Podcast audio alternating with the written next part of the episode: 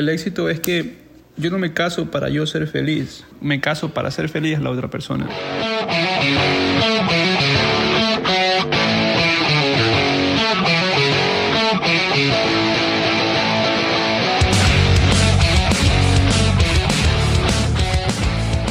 Aquí estamos grabando con Casey y Carlos. Vamos a comenzar con una rondita de preguntas. Comienza la primera pregunta. A muchos les interesa saber el significado de el matrimonio. Entonces vamos a preguntar a Casey. ¿Qué es el matrimonio para ti, Kay? Bueno, en, mi experiencia personal es una amistad, una amistad con compromiso, una amistad con, con mucho amor. Eh, y sobre todo es aceptar a, a esa persona que he escogido para pasar el resto de mi vida. ¿Creen que hay que prepararse para tomar esa decisión? Por supuesto que la preparación es importante. Eh, de hecho, las cosas que se hacen o las decisiones grandes que se toman en la vida con preparación eh, estriba mucho lo que es el éxito y el fracaso. Estar completamente preparados no creo que es posible, porque en la medida que uno eh, toma ese viaje al matrimonio o, acepta ese compromiso de tratar de hacer feliz a la otra persona por encima de uno, entonces involucra mucha abnegación y, y responsabilidad. Bien. Quiere decir que el matrimonio, ah, bueno, hay muchas personas, ¿qué, ¿qué consejos se puede a uno ahora recibir o cómo ustedes ven los matrimonios de- actuales? Eh, ¿qué, ¿Cuál es la forma, cuál es lo positivo lo negativo eh, que ustedes resaltan de... Claro, yo sé que tienen más de... Hace poco cumplieron 12 años, ¿verdad? Ya, entonces ahora, ¿cómo, cómo ven ustedes la gente, eh, el, el matrimonio? ¿Cómo se...? 12 años de casado y 5 de noviazgo. Casi 6. So, yo creo que una de las cosas más importantes para nosotros fue que nos conocimos muy bien antes de casarnos. Eh, no sé cómo será para otras personas y no sé si él está de acuerdo, pero para mí el matrimonio fue mucho más fácil que el noviazgo, porque ya estábamos juntos eh, y no, no teníamos las mismas peleas que teníamos como noviazgo. El noviazgo uno de nosotros con la distancia y eso presentaba bastantes problemas, pero ya de casados eso no fue un factor, Desafíos. un desafío. y ¿cuál fue la pregunta otra vez? ¿Cómo ven, ¿Cómo ven los matrimonios de ahora? ¿Creen que hay mucha desconfianza, muchos celos? Eh, las redes sociales juegan un punto importantísimo. ¿Cómo ven ustedes los matrimonios de ahora? Pues Pues noso- nosotros somos un matrimonio de ahora. No somos tan viejos. ¿Estás llamándonos somos viejos? Contemporáneos. El- creo que el detalle o lo que estriba mucho la- el éxito es que yo no me caso para yo ser feliz. Desde ahí ya estoy equivocado. Yo me caso para ser feliz a la otra persona. Cuando uno va con esa mentalidad, entonces es mucho más fácil eh, pues entender el verdadero significado del matrimonio. Ahora, cuando yo me caso para yo ser feliz, para eh, sacar ventaja de cosas que en noviazgo no podía hacer o situaciones eh, como vivir bajo el mismo techo, eso requiere mucho más desafíos. Somos dos mundos completamente diferentes, pero que nos encontramos en un punto basado en el amor y en el respeto. Pero ¿cómo ven la, la- la juventud o las personas que deciden ahora casarse? Pues la sociedad hoy en día le toma menos importancia al compromiso. La gente le huye al compromiso. Hoy en día todo es, eh, o la sociedad tiene una mentalidad de, de prueba primero y si te gusta, chévere, si no, no.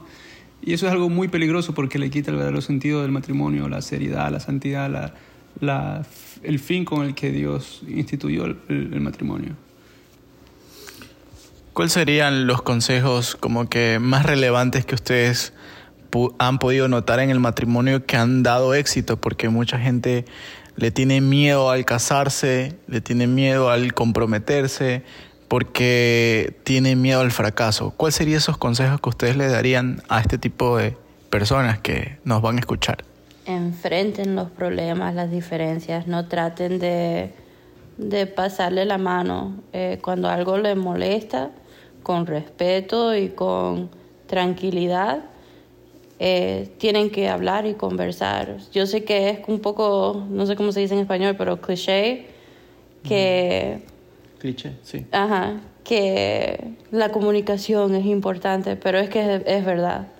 Si yo me aguanto algo y, y yo cometía este, este error mucho y a Carlos lo volvía loco porque yo me aguantaba porque estaba enojada o qué era lo que me molestaba y causaba problemas. Ahora ya después de tanto tiempo eh, ya nos podemos comunicar un poco mejor y eso es muy importante para que la relación funcione y no haya ningún tipo de, de resentimiento ni nada así. Es algo importantísimo que, que, se me vino ahora a la mente y es que muchas, muchas personas dicen que el matrimonio se vuelve rutinario y, y dicen, oh, cuando recién estábamos, cuando recién iniciábamos, él hacía esto y, y él ahora ya no hace. ¿Qué cosa, qué cosa que, qué cosa la siguen haciendo o, o bueno, hasta ahora la, la, practican? ¿Qué acciones hacen para que esto, para que el matrimonio tenga un, un buen, un buen ambiente? Bueno, es verdad que la rutina, mucha gente dice que la rutina este, mata, ¿verdad? Que la, la rutina no es buena. Pero hay rutinas que son que son muy interesantes, no vamos a decir que son agradables. Por ejemplo, eh, nosotros como, como esposos tenemos una rutina de, por ejemplo, ir a ver las luces navideñas cada año, ¿verdad? Una tradición.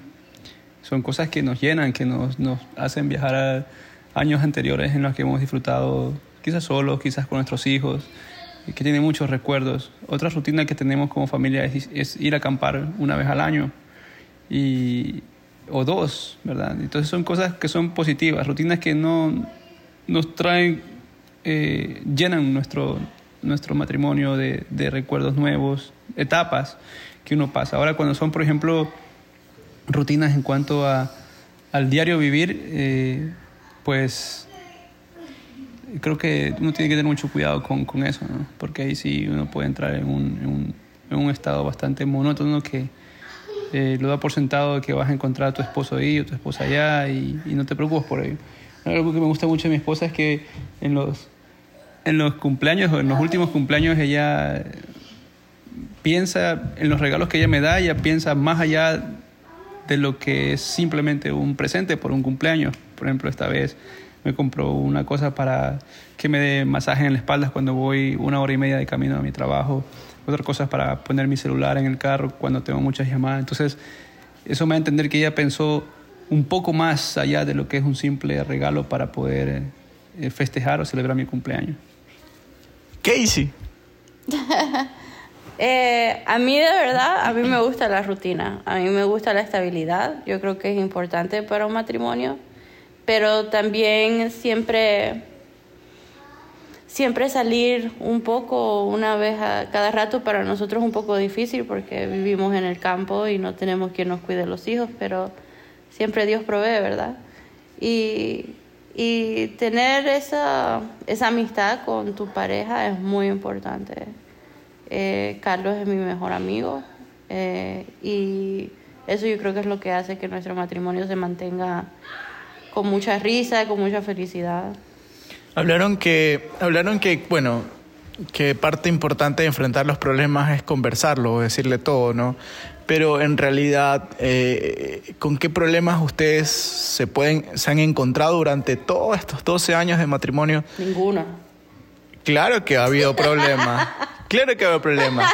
¿Y cómo los han sabido sobrellevar? O sea, como todo matrimonio eh, es, es lo que yo entiendo, porque no soy casado eh, existen problemas, como toda relación laboral, relación, etcétera. Existen problemas porque somos personas, somos humanos que, que al fin no somos perfectos, pero eh, ¿qué, qué, acciones han tomado para tratar de resolver las cosas? Eh, y como por ejemplo, ¿no? Creo que problemas van a haber hasta el momento en que uno vaya a la tumba, ¿verdad? Porque hasta para eso quizás va a haber problemas para encontrar el lugar donde tienen que enterrarte y todo. Pero en cuanto a lo, a lo matrimonial, eh, la aceptación juega un papel importante, ¿verdad? Cuando uno decide dar ese rotundo sí, acepto a esta mujer como mi esposa y compañera para toda la vida, no es solamente un momento de emoción, un grito de, de, de júbilo, sino es que es como el acto de conciencia de que vas a aceptarla así como es. No la conociste en el noviazgo porque no la viste con ella, si fue desordenada, si sabe cocinar, no sabe cocinar, si sabe planchar, no sabe planchar. tú, tú, no, tú no, no te esperas eso cuando estás viendo con esa persona, cómo reacciona ante ataques de pánico, ataques de cosas así. Entonces cuando eh, estás en el matrimonio y ve, te enfrentas a esas situaciones, eh, en lo personal, lo que más me ayuda a mí a poder sobrellevar las situaciones de problemas es preguntarme eh, si todavía estoy eh, dispuesto a aceptarla como es y la respuesta es sí. Porque en la medida que yo camino con ella en este, en este viaje del matrimonio, siento que yo me parezco más a ella y ella se parece más a mí y nos complementamos mutuamente. Ya. ¿Y qué ejemplos prácticos ustedes han, han, han tenido? Y dice, sabes que mira, como tú dijiste, eh, Casey no sabía cocinar y yo le enseñé. No sé si ese hubo, hubo, uno de esos problemas, pero ¿qué, qué cositas vagas, así, detallitos, ¿no? Detalles prácticos, por ejemplo... Eh, es verdad, yo no sabía cocinar. Eh, ella, ella aprendió a, cocinar las tortillas de, de papa, que le llaman yapingachos y le encantaron y ahora ella las hace mejor que yo. Una de las cosas prácticas, ¿verdad? Eh, por ejemplo, algo que yo he aprendido de ella y que no, no, no, no este, lo sabía yo, eh, pues ella me ha enseñado... Eh, ¿Qué tú me has enseñado, mi amor? A vivir, mi amor, a vivir. Arroz con gandules. es mi arroz favorito. No hay arroz más rico para mí que ese. Bien, como todos también hay problemas que nos, nos llegan, o sea, tampoco es que, bueno, ya venimos con los problemas y, por ejemplo, como ustedes dijeron, Casey eh, no sabe cocinar y tú lo enseñaste y viceversa. yo quiero clarificar. Ok, aprendieron los dos. Gracias. Ok, listo. Pero, por ejemplo, vienen los problemas económicos que no se nos esperaban. ¿Cómo, ¿Cómo saben? Porque al fin y al cabo actualmente mucha gente o muchas relaciones veo que sufren muchísimo por lo económico. El desempleo, el despilfarro de, del hombre, la mujer también, etcétera, etcétera. Amazon, etcétera, etcétera. Este, ¿cómo, ¿cómo, no sé, o sea, qué consejos podemos compartirlos y, y decir, bueno, qué hacer cuando llegan los problemas económicos? Esta, eh, para nosotros, ¿verdad? Desde que nos casamos, yo creo que desde el primer, la primera semana que nos casamos, yo le dije a Carlos que yo nunca quería pelear por dinero. Y no pudimos cumplir eso. Siempre van a haber eh, problemas que aparecen, ¿verdad? Eh, por cuestión de la vida. Pero algo práctico es tener las cuentas juntas. Eso de tener cuentas separadas. Es como, ¿para qué casarse, verdad? Uno tiene que tener las cosas juntos y, y así no hay nada para esconder. Él ve todo lo que yo gasto, yo veo todo lo que él gasta y, y nos controlamos así. Cuando la cuenta está un poco baja, él me dice, te fijaste que la cuenta está baja y así yo sé no ordenar cosas en Amazon. y, y, gracias a Dios, eh, Hemos sido muy bendecidos. Siempre Dios ha proveído a nuestro, a nuestro hogar. Y en los momentos apretados, que sí los hemos pasado, eh, siempre confiar en Dios. Eh, diezmar es algo práctico. Yo no sé cuál es tu audiencia, pero nosotros somos adventistas y nosotros siempre, a pesar de las dificultades, a pesar de cuán apretado esté la cuenta, el diezmo siempre sale y, y eso ha sido de, de mucha bendición para nosotros. No, claro, claro que sí. O sea, igual la audiencia es general, no solamente es para creyentes, es para todo. Pero si eso a ustedes les funcionó en el tema financiero, este es un consejo, un súper consejo valedero. ¿Qué, otro, qué, qué otras acciones? Eh, está bien, buscar a Dios, eh, invitarlo, hacerle un socio en el tema financiero, pero ¿qué, qué, otra, qué otra cosa más? Porque imagino que eh, no, cuando hay problemas financieros no se duerme, se estresan, generan ese tipo de conflictos. ¿Qué otro tip puedes ver, nos puedes comentar, Carlos?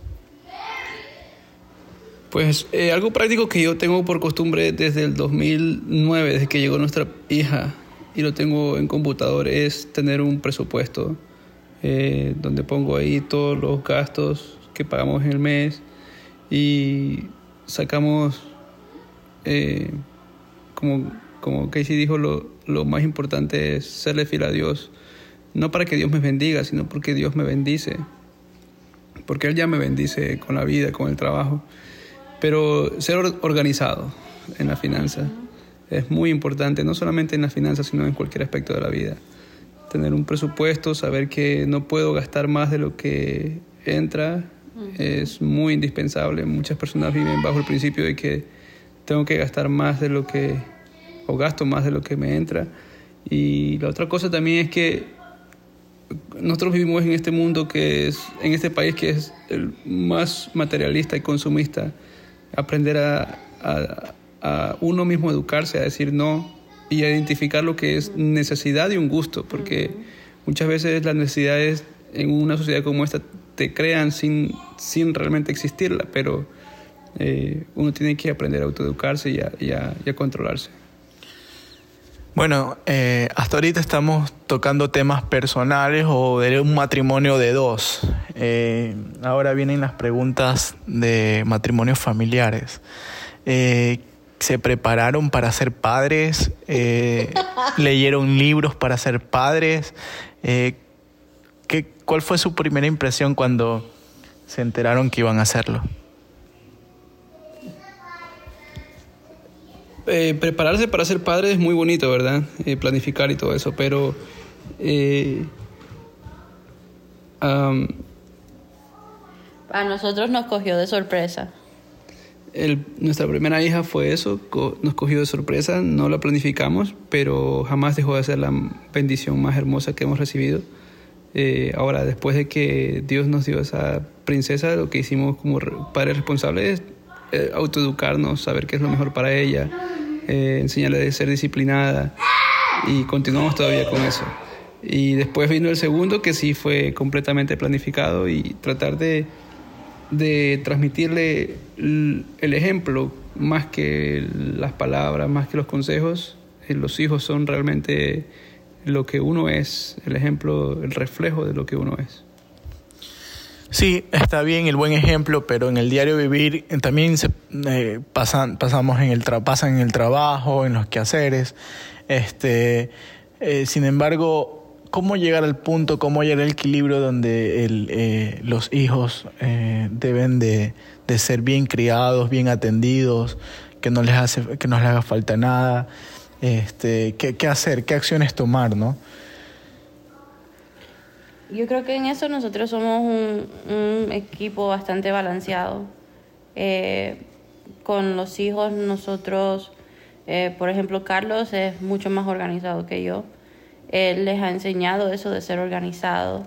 Eh, yo soy un poco más eh, con la disciplina, un poco más fuerte. Él le gusta que ellos razonen, que ellos piensen por qué estamos haciendo las cosas que estamos haciendo. Entonces, eh, so, hay, que, hay que hacer un balance, ¿verdad?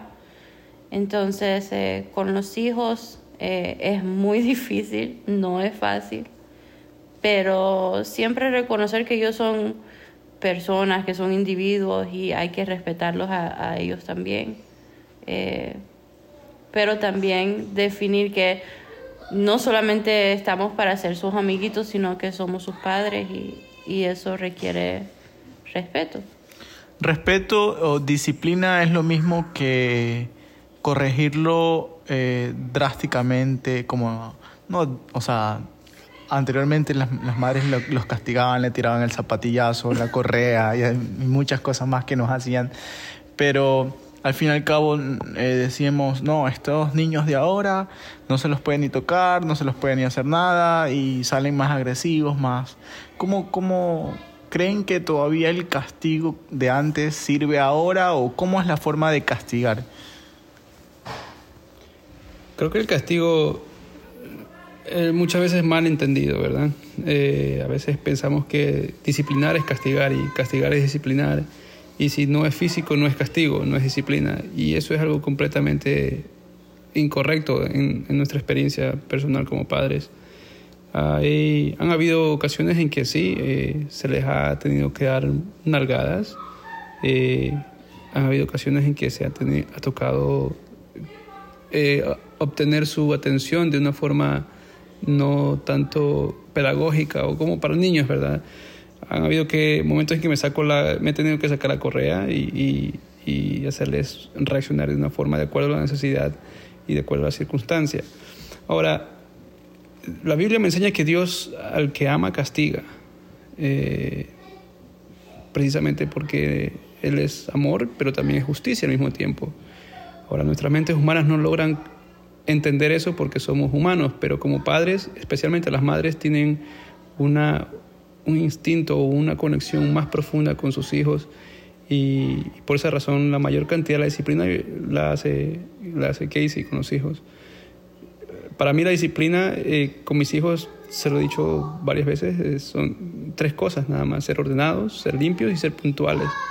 No, no me enfoco tanto en la capacidad intelectual de ellos, porque cada quien tiene diferentes, diferentes tipos de inteligencias, pero sí en la disciplina. Si ellos captan esas tres cosas y si las ponen en práctica en su vida, estoy seguro que van a ser exitosos.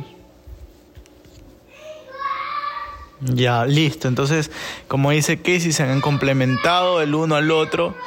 Eh, ¿Y cuándo premiar? Ahí viene. ¿Cuándo será premiar? Porque podemos, podemos pecar de alcahuetes, ¿no? Eh, para nosotros, nosotros eh, este año, por ejemplo, eh, a los niños eh, vivimos en los Estados Unidos y quieren solamente hablar inglés. Entonces, un juego que hemos estado haciendo es que cuando salimos en el carro, eh, ellos les pedimos que por favor no hablen inglés en todo el viaje, que solamente español. Y si hacen eso, le compramos un regalito en una tienda que hay aquí que es de 5 dólares para abajo. Eh, pero para Navidad, como ellos han sido muy bendecidos también con regalos eh, todo el año, esta Navidad solamente le vamos a comprar un regalo y el resto de, de lo que hubiésemos gastado en ellos los vamos a donar para, para niños que están necesitados. Entonces es un balance porque tampoco queremos engreírlos, que ellos piensen que el dinero se gana fácilmente y se puede gastar fácilmente. Eh, queremos dejarles saber que, que se tienen que ganar las cosas primero que todo eh, y que también hay que ser generosos eh, con las personas que son un poco menos afortunadas que ellos. Qué bueno, siempre también inculcando a, a los chicos, a los, a los hijos, por lo que puedo ver, eh, el fin de ser solidarios, ¿verdad? Sí. Bien, saltándonos de coles a nabos, de, de coles a nabos es como una palabra en Ecuador, como de, de- de un, de un tema a otro tema. Eh, decidieron salir de la ciudad para venir a vivir al campo. Eh, eh, en Estados Unidos eh, es muy complicado por todo, cultura, distancia, Trabajo. trabajo, incluso hasta tres o cuatro veces más eh, los costos de, de, de- de casa, de, de- de bienes. O sea, ¿a dónde lleva todo este cambio 360 eh, a pesar que aparentemente vivían una vida tranquila eh, en donde estaban? Bueno, primero eh, que todo, todo, estamos convencidos de que todo sacrificio tiene un resultado, ¿verdad?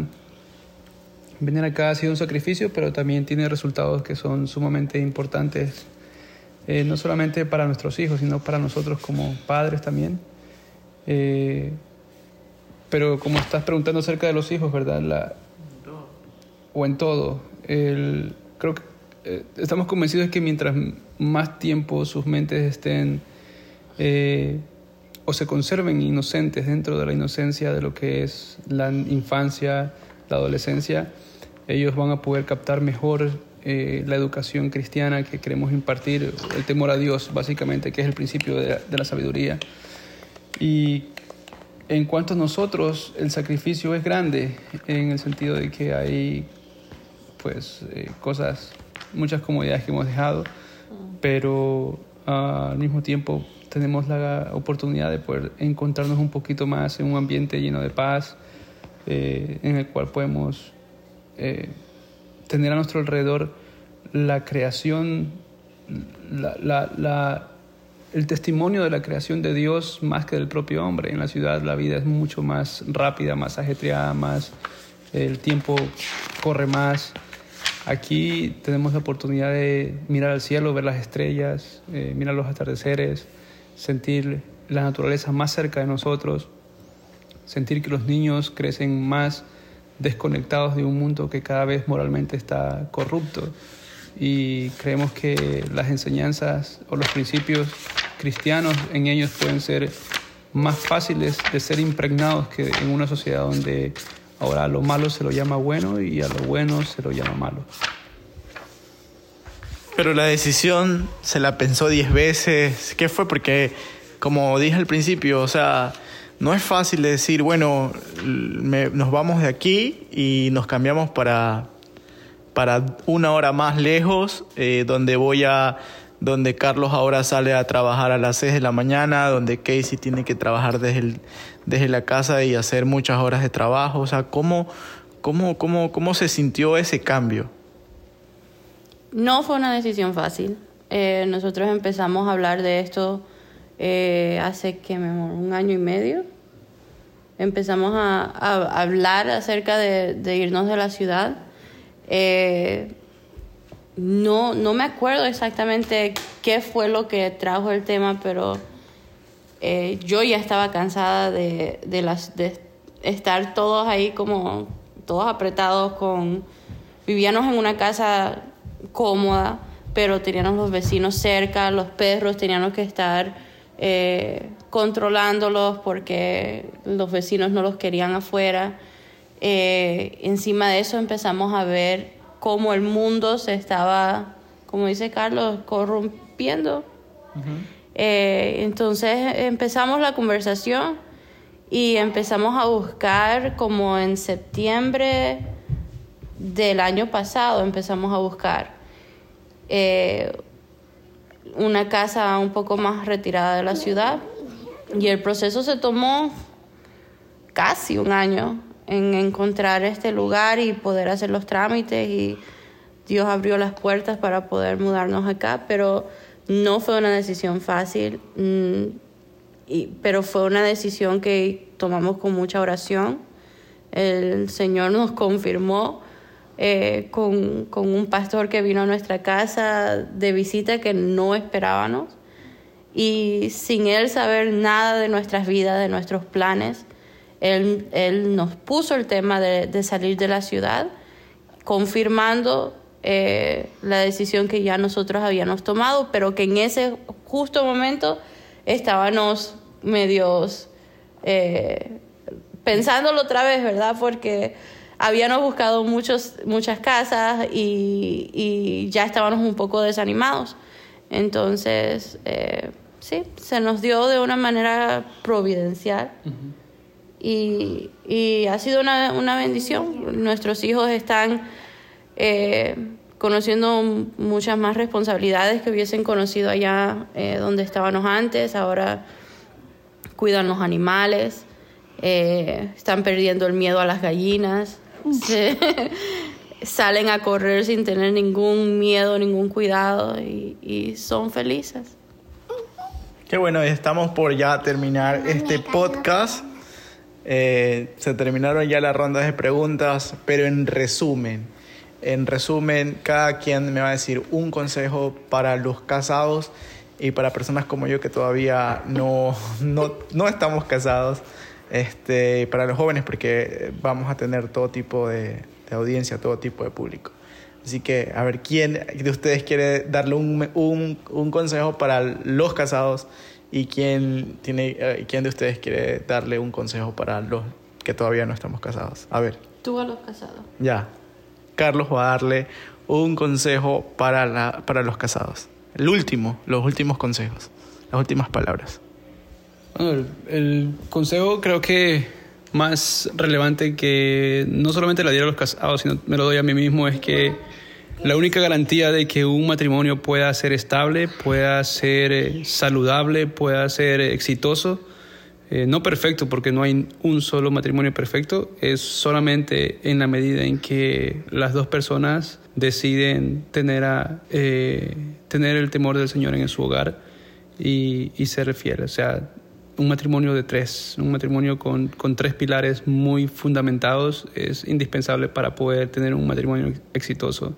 ¿Pueden dos esposos eh, caminar sin Jesús? Claro que pueden, pero eh, ser exitoso quizás en su totalidad lo dudo. Eh, creo que en nuestra experiencia personal, en la, las veces que más cerca hemos estado del Señor, es las veces que más felices nos hemos sentido y sin Él es básicamente imposible poder eh, tener una verdadera felicidad y satisfacción y encontrar un sentido eh, verdadero al matrimonio. Listo, Kate. Your turn. a los solteros. eh, a los solteros yo les recomiendo eh, tomar su tiempo. Cuando, cuando se conoce a una persona nueva, eh, de no mi español no es muy bueno. Don't rush it. ¿cómo se dice? no te apresures. No se apresuren. Tomen su tiempo conozca a esa persona bien. A nosotros nos sirvió de mucho ya cuando nos casamos. Eh, no tuvimos yo no, no me acuerdo haber tenido ese shock como otras pare parejas que dicen que el primer año es el más difícil. Eh, ya nos conocíamos bien. También algo muy importante es que tu pareja tiene que ser tu mejor amigo, eh, porque esta persona es, algunas veces no, en las peleas y eso, eh, va a ser difícil si no tienen esa amistad. Eh, so, recomiendo conseguirse a, a, su pareja que sea una, un buen amigo o una buena amiga. Bien, gracias por este podcast, lo estamos terminando. Y bueno, eh, espero que a todos ustedes les haya gustado y que también tomen mucha nota y nos vamos a ir porque ya Derek quiere hablar. Así que será con nosotros hasta un próximo episodio.